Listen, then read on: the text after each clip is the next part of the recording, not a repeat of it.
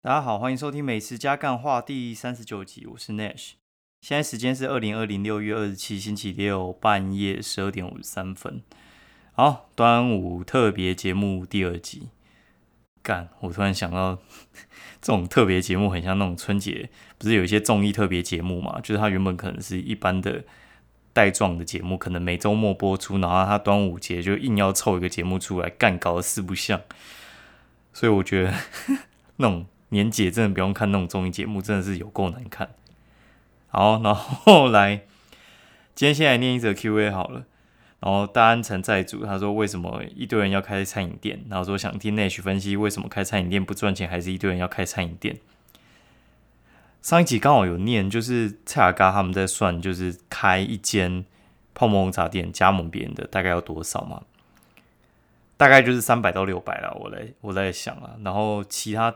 的话呢，我觉得你可以以此去类推，因为我觉得加盟饮料店算是非常简单的。那这个东西的话，我觉得我稍微讲一下好了。反正我觉得这个东西其实我们可以分很多面向讲，因为我有当过餐饮 POS 的业务，所以的话，我觉得大概有一半的餐饮业主其实不知道他自己在干嘛。所以后来我去吃餐厅的时候，其实我都还蛮习惯性的会去观察一下，到底这家餐饮店到底在干嘛。就是它的那个售价啊，假设它卖两百块好了，它的食材成本大概就是抓六十或到八十左右，就是三到四成左右。只要它超过这个数字的话，基本上我都会觉得说这家店还蛮容易就会挂的。尤其大部分的店家又很轻忽店主这件事情，然后也没什么行销概念，我觉得这应该算是最大的败笔吧。哦。好，那为什么他们会抓三到四成？因为其他的成本的话，还有人力啊、原物料啊那些店主，我觉得之前都讲过了。那这个东西如果说超过五成的话，我觉得基本上就真的超级容易挂，完全就是良心事业。那种店就是尽量去吃，因为我觉得它没多久就会到了。饮料店的话比较特别，饮料店的话成本大概就是我觉得应该是不到一成，就是他那杯茶七十块，我觉得那个最贵的东西其实有可能是他的杯子。就那个杯子可能就是两三块，哦，然后有些人的茶比较没良心，就是差不多也是两三块，嗯，好，那为什么会不赚钱呢？不赚钱的话，其实大部分会被店主压死。店主的话，大部分人的就会第一个想法就是我就是要挑人多的地方嘛。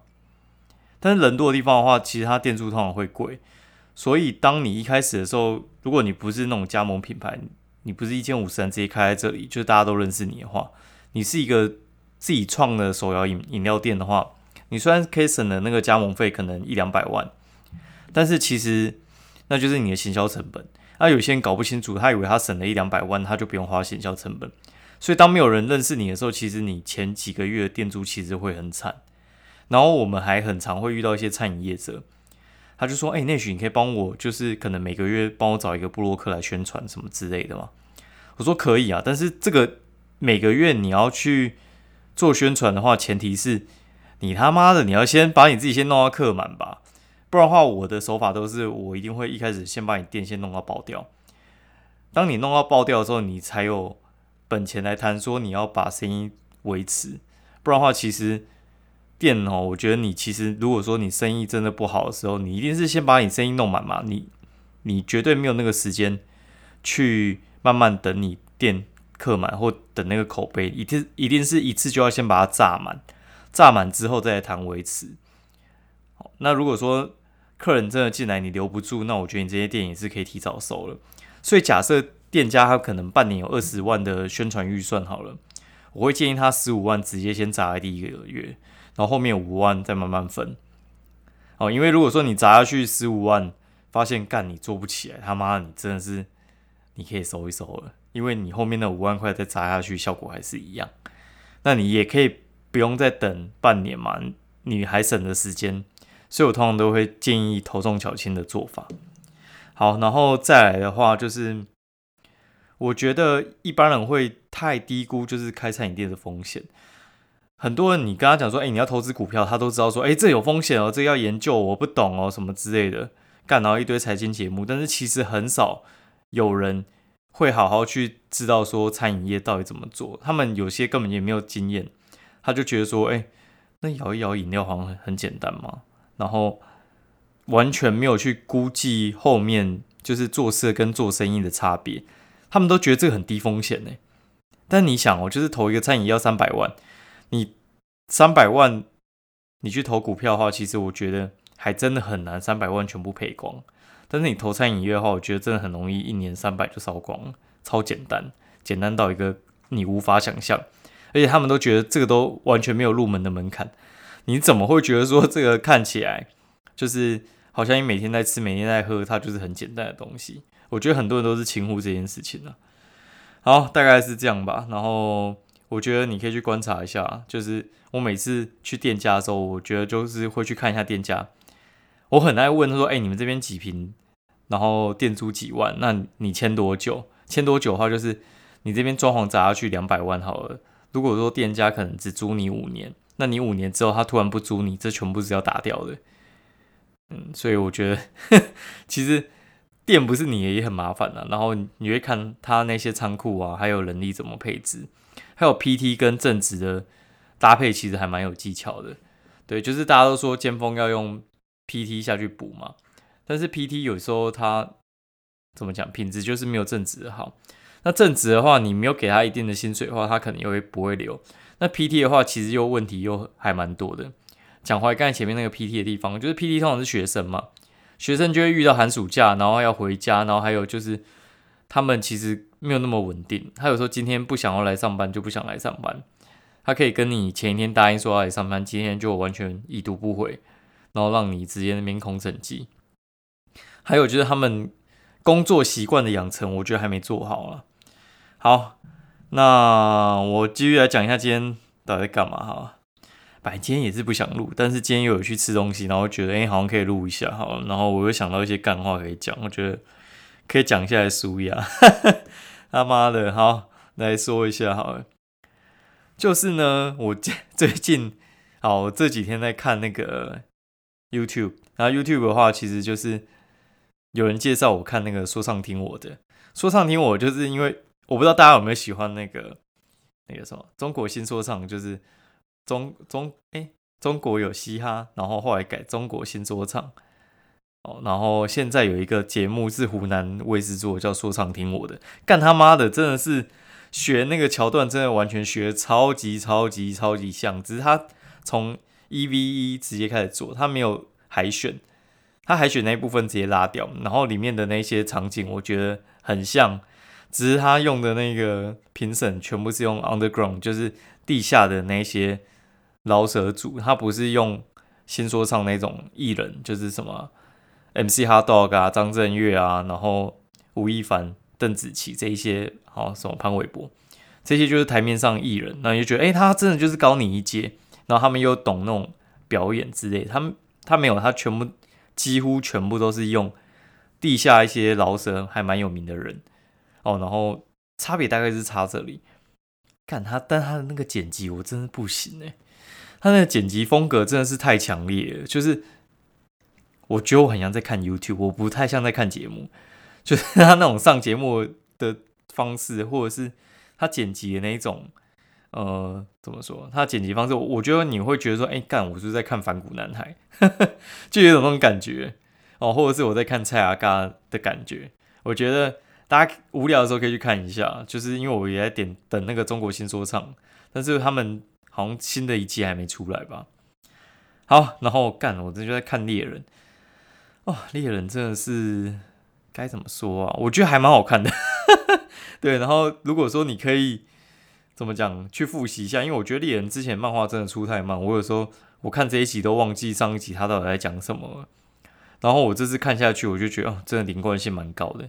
Netflix 上面大概有六集吧，嗯，我觉得哎，不是六季六季，我看到第三集，看很快，对，然后就前几天的时候，我就在跟几个朋友在聊天了，然后因为我们这个圈子啊，就是不管你在工作或者是你朋友也好，我觉得啊，干我真的是受够，就是有时候我们在跟。怎么讲啊？就是跟一些朋友啊，就是在 social，就是我们那种社交行为，我会觉得很受不了。就是有些人，你明明就是你可能就是为了一些利益，然后你要跟他一些亲，就是有一些亲近啊，他可能会发你案子，或者是他认识你的谁，然后你不好意思撕破脸，你虽然觉得这个人可能就是不会遇到，或者是呃跟你没什么交集，但是你硬就是要加他 Facebook 好友，干真的是很无聊，你知道吗？我有一次，我以前就是很喜欢就是加人家好友还是什么，后来我真的觉得。干嘛都已经活过三十几岁，我觉得根本就没有必要跟人家好来好去，你知道吗？就是我不要得罪你就可以了，但是我觉得我跟你不熟，或者是我我跟你就是没有什么交集后，我直接就不想加你好友。所以我有一次大概就是一千五个好友，直接砍到剩七百个。我还想砍到剩五百，但是我后来懒了。对，后来又好像慢慢就变七百五之类的。